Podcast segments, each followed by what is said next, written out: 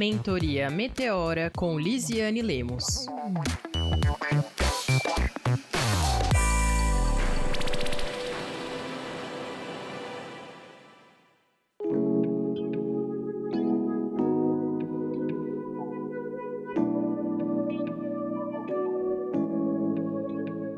Oi, gente. Esse é o Mentoria Meteora. Eu sou Lisiane Lemos, especialista em transformação digital, e junto com a Andrea Cruz tenho respondido perguntas e dividido melhores e piores práticas sobre carreira e vida corporativa, com toques de empreendedorismo também. Eu desenvolvi entre responder perguntas e ter assuntos livres, que eu brinco, que é o meu mentoria freestyle é, motivado por algumas interações que eu tenho com pessoas. Eu tive a oportunidade de tomar um café virtual com uma profissional que está traçando uma trajetória muito semelhante à minha é trainee de uma grande empresa multinacional, terminou o ciclo dela, e num dos feedbacks ela recebeu que precisaria melhorar a habilidade de comunicação que ela tem. E aí, uma pessoa sempre conhece outra pessoa, a gente acabou conversando e eu dividi algumas melhores e piores práticas da minha carreira corporativa sobre isso. Vamos falar sobre apresentação. No início de 2021, eu parei para refletir há quantos anos eu tenho feito apresentações e uma média de quantas apresentações ou quantas pessoas pessoas eu já impactei na vida. Mesmo num cenário de pandemia, eu devo ter feito mais ou menos uma palestra por semana, sem contar as apresentações de negócio que eu faço internamente para clientes. E eu tenho 31 anos, então desde os 16, talvez um pouco antes,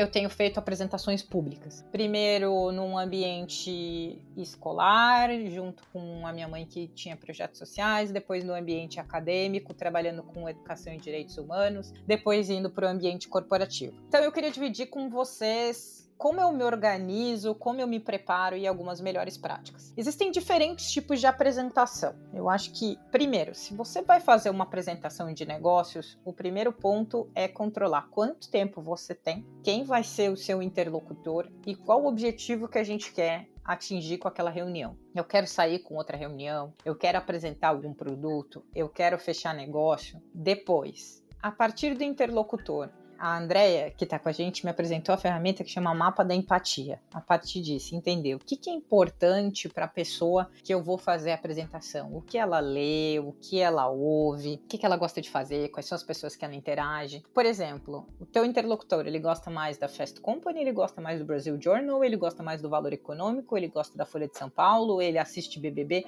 Tudo isso é importante dentro de uma apresentação. E falando da apresentação por si só, eu até fiz um artigo no LinkedIn sobre isso que eu tenho pavor de slide feio. E parte da, das apresentações, acho que o slide ele conta muito da história, apresentação. E a gente tem ferramentas como o Canva, procuro sempre no Google slides gratuitos, templates gratuitos para apresentação, que é só editar online que deixa eles mais bonitos. Ah, mas eu ainda não sei. Quem tem um amigo tem tudo, já diria a canção. Então, às vezes, eu vou para os meus amigos e pergunto, cara, pode me ajudar? O que a gente não pode é ter vergonha de pedir.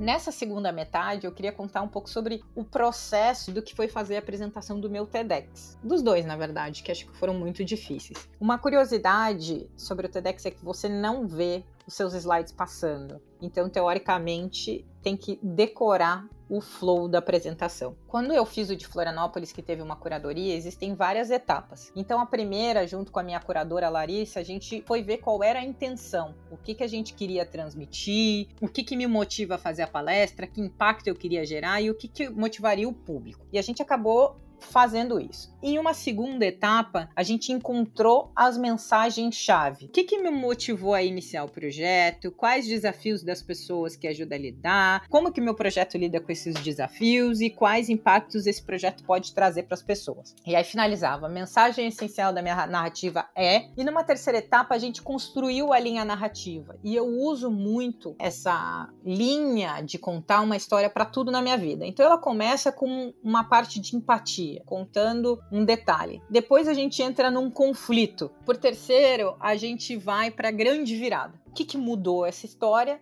e aí a gente termina com um clímax e um grande finale e uma mensagem. Vou dar um exemplo para vocês de como que foi nesse meu primeiro TEDx. Na empatia, eu contei para as pessoas sobre minha vivência na escola. Depois, quando a gente foi falar para o conflito, eu trouxe estatísticas sobre jovens negros e baixa empregabilidade no mundo corporativo. O meu clímax foi os aprendizados que eu tive no mundo corporativo e vocês vão ter que descobrir no TEDx. E depois é aquilo, no final, o que, eu queria contar para as pessoas, né? Qual era a mensagem essencial para contratar pessoas negras? E eu usei ele também para fazer o meu segundo TEDx no INSPER. Acho que a dica de ouro, na verdade, que me ajudou muito, principalmente no segundo, que a Andrea, que está aqui com vocês também me ajudando nessa construção, foi filmar, desenvolver a dicção para que as pessoas pudessem entender e pensar muito no meu propósito, o que, que eu queria transmitir com as pessoas da mensagem-chave. Então, eu treino muito e é engraçado. Eu falo sozinha, às vezes eu tô apresentando no banho, eu fico imaginando cenários. E eu entendo também que eu sou suscetível a falhas e que nem sempre a linha narrativa que eu decido, ela é compreendida por todas as pessoas. Então eu tive, por exemplo, eu sou um, eu tenho uma tendência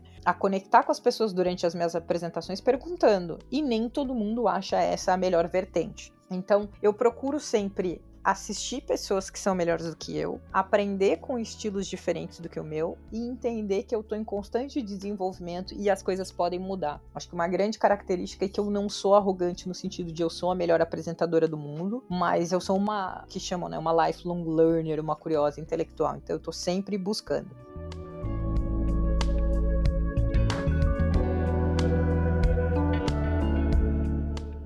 Acho que as minhas dicas finais, como sempre que a gente termina aqui, é a apresentação é uma forma de você se colocar no mundo. Então, a qualidade dos seus slides, a qualidade da fonte que você procura é importante. Então, procura lá no Google, entre as templates gratuitos de apresentação. Balanceamento do tempo é muito importante. Então, eu dedico de 3 a 5 minutos por slide, independente do conteúdo pouco conteúdo e muitas imagens são super boas também para ajudar. O quarto, treino, treino, treino, treino, repetição, repetição, repetição. E acho que o quinto, tenha um partner de apresentação que possa te dar um feedback depois. Você falou demais e garante dentro disso também a interação com as pessoas, principalmente no ambiente online tem que fazer pergunta ao longo da apresentação, mesmo que seja retórica, e presencial você também faz. Olha no olho de alguém para que aquele seja o teu parceiro de apresentação. Então, eu tentei nesses minutinhos dividir aqui com vocês algumas dicas sobre a minha visão de apresentação. Como sempre, segue Meteora Podcast, Lisiane Lemos, conta para mim no inbox, nos comentários, no LinkedIn, o que, que você curtiu é, sobre a apresentação, que dúvida você tem, quantas pessoas você acha que impactou, qual a dificuldade que você tem, que eu tô aqui para para ajudar é, nessa mentoria e a gente formar um exército de apresentadores. Um grande beijo e até o próximo episódio.